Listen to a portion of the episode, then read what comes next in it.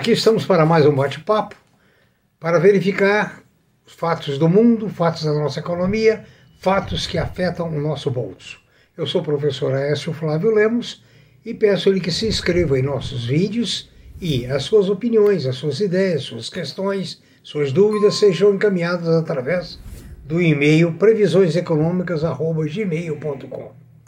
No site www.previsioneseconômicas.com.br você encontra nossas playlists com os nossos quase 200 vídeos e podcasts, a subtítulo para que você verifique os de maior interesse, provavelmente, embora é interessante verificar todos, porque alguns fatos caem de moda, mas outros não. Tá? Ah, vamos iniciar nosso papo de hoje falando sobre algo que está nos afetando muito. E no início desse vídeo, eu estava pensando, eu nasci em 1943, bem no, na, na, na primeira metade do século passado, e eu estava pensando o seguinte: durante a Segunda Guerra Mundial, nós aqui no interior praticamente não tomamos conhecimento, exceto daquelas pessoas que foram convocadas principalmente para a defesa do Brasil em Monte Castelo, como eu tive amigos uh, e tios que foram convocados e foram para lá.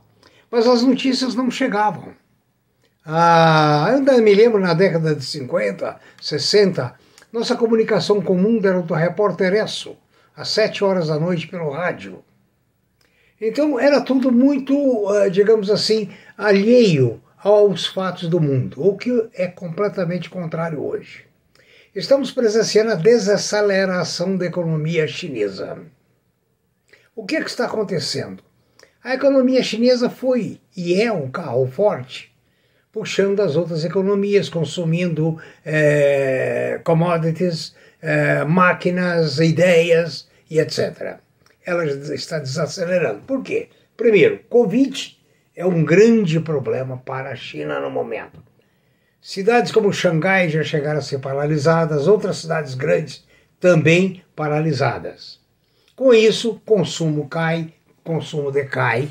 E outra coisa, a poluição da China tem sido muito grande a ponto do governo resolver diminuir o ritmo das empresas. Então é menos ferro, é menos é, lâminas de aço e assim vai sucessivamente. Isso é uma corrente. Se em 1943 a gente não sentia os efeitos da guerra, hoje uma simples, simples não, uma complexa desaceleração da economia na China está afetando todo mundo, mesmo aquele que mora de trás do morro.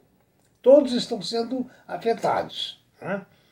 A, a China manteve, digamos aí, com uma, um setor de construção muito ativo, inclusive hoje, até que ah, recentemente houve uma série de quebras de empresas chinesas. Tá? E isso realmente vem desmoronando. Ah, por outro lado, o regime comunista chinês não permite o livre mercado. Não havendo livre mercado, o capitalismo não flui ah, com tanta facilidade. Tá? Então, a rigidez do Partido Comunista engessa a a, a economia local, mesmo com todos os ah, estímulos que o governo de lá pense que está dando. Essa desaceleração, então, é, digamos assim, contamina tudo. Né? A General Electric, por exemplo, já alertou os investidores para dificuldades de produção e entradas, e entrega, aliás, decorrentes de problemas na China. As fábricas de automóveis por exemplo, a BMW, a Volkswagen, a Tesla, vem sofrendo muito. A própria Tesla teve uma queda no mês passado enorme. Ela só vendeu 1.500 carros, enquanto ela produziu 65 mil, uma queda de 98% praticamente.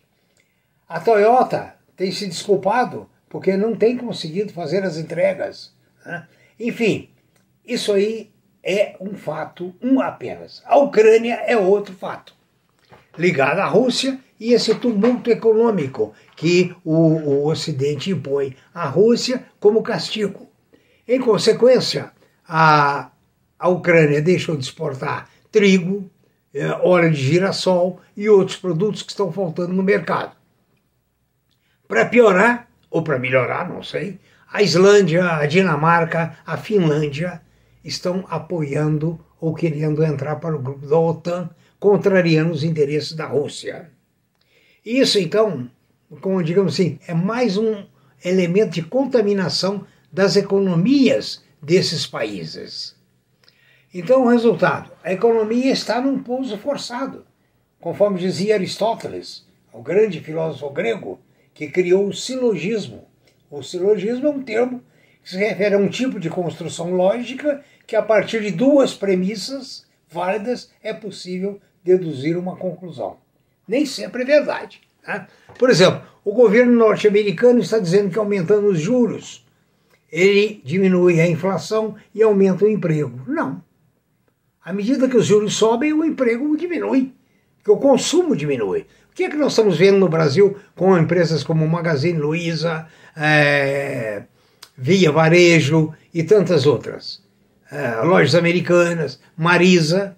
O que é que nós estamos? Uma desaceleração do consumo. Né? Então, o resultado: a, os juros subiram, o consumo diminuiu, o emprego também diminui. Então, esse silogismo realmente nem sempre é verdade. Ou seja, a empregabilidade cai. Bom, nós estamos falando muito aqui na questão da economia. Por quê? Porque essa economia nos afeta por completo. Nós não estamos mais isolados como eu estive na década de 40 e 50 com o meu povo. Hoje nós estamos contaminados. Nós precisamos de adubo. O adubo vem da onde? Vem de diversos países que estão hoje em guerra estão hoje em dificuldades, enfim, e a, a, a nos afeta tremendamente. Veja, por exemplo, a Vale do Rio Doce acabou de a, fechar um acordo com a Tesla para fornecer níquel para as baterias, para os carros da Tesla, a partir da sua fábrica no Canadá. Ora, se diminuiu a produção de carro, vai diminuir o consumo de elementos para a construção desses carros. Né? E assim vai. Aqui dentro nós temos agora algumas notícias sobre economia nossa, depois de falar muito sobre economia internacional, porque ela nos afeta de todo jeito. Afeta todas as nossas empresas. Afeta o nosso emprego. Né? E o Bradesco, mudando agora para as empresas, apresentou um resultado muito bom, muito acima da expectativa. Ah, o lucro chegou, se não me engano, a 6,8 bilhões no último trimestre.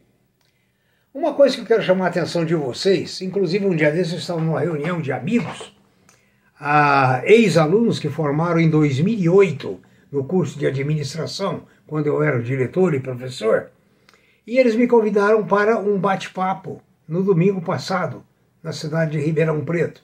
É, foi uma homenagem, é, eu fiquei muito feliz desse convite, porque normalmente nas profissões nós somos esquecidos como naquele vídeo que eu tenho aqui, aposentadoria. Prêmio ou castigo? Um dos castigos é o isolamento do grupo, o que felizmente não aconteceu comigo. Já temos uma reunião marcada para junho. Mas eu adverti aquele pessoal, e estou advertindo vocês, quem tem criança, a maioria das crianças que estão hoje novinhas, que vão no futuro procurar abraçar uma profissão, a profissão não foi inventada. Eu estava lendo rapidamente, não sou técnico, que vem aí a economia azul. A economia verde é o agronegócio. A economia azul, o mar, a riqueza do mar. O mar é meio de transporte, é meio de produção eólica, principalmente na Europa hoje, é pesca. Enfim, a economia do mar. É preciso que vocês, é preciso que ah, atentem para essas variáveis que virão com a questão da economia do mar, inclusive para os seus filhos e para você mesmo. Ah, por exemplo, você já havia imaginado na economia do lixo? O lixo hoje é, é muito, é muito importante. Há empresas enormes, nós temos aqui no Brasil, empresa com participações fora, industrializando o lixo, transformando o lixo em adubo, gases e etc. Aliás, existem muitas fazendas, muitos empreendedores transformando o lixo da sua própria fazenda em fertilizante. E fertilizante dos bons. Então, veja bem a, a, a, o que, que, está acontecendo com a, economia do lixo. Vem aí a economia azul do mar. Vamos pensar? Vamos imaginar? Vamos pensar onde vamos investir? Onde nossos filhos vão trabalhar? O...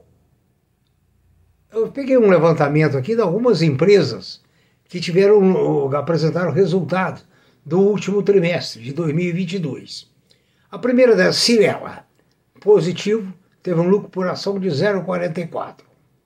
A Auren Energia, Auren 3, a receita de 829 milhões, ou seja, mais 26%, com lucro por ação de 11 centavos. A Cosan teve uma receita de 30 bilhões, uma expansão de 500% sobre o mesmo trimestre do ano anterior. Embora o lucro por ação tenha ficado baixo. A Cora Saúde também teve uma receita muito boa de 435 milhões, mais 107. Isso eu estou falando porque tem muitos nossos ouvintes que são acionistas dessas empresas. O Acero Educacional teve uma receita de 375, aumentou 25% em relação ao ano anterior, com um lucro por ação de 0,25. Ou seja, a, o sistema de educação, depois que terminou o FIES, estava em colapso. Né? A CEMIG, por sua vez, teve uma receita de apenas 1% a mais, de quase 8 bilhões, e um lucro por ação de 0,51. A Raizen, produtora de álcool, teve uma receita de 48 bilhões, mais 81%. O lucro por ação foi de 0,07. Ah, vamos falando agora na questão do, do agronegócio.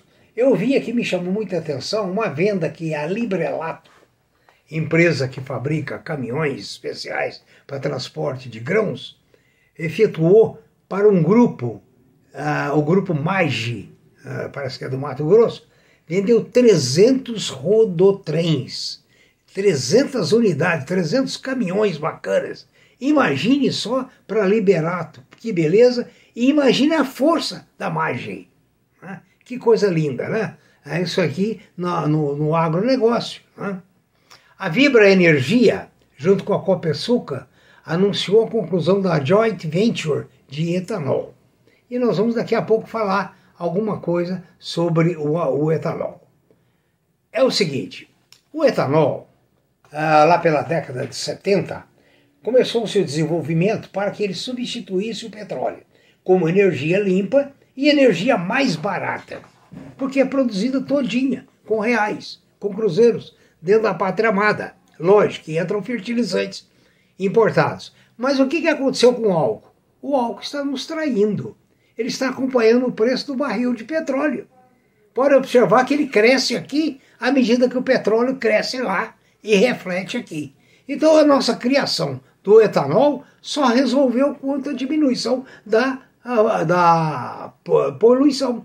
No mais, os empresários é, estão nadando em dinheiro. E aqui eu chamo a atenção de uma coisa desinteressante. O governo quer privatizar a Petrobras. Imagine, privatizou uma refinaria na Bahia. O povo está pagando lá mais caro pelo diesel e pela gasolina. Está privatizando uma no Espírito Santo. Agora, meu caro ouvinte, você acha que uma empresa particular que comprar a Petrobras vai comprar um barril em Nova York por 100 dólares e vender por 80 para beneficiar o povo brasileiro?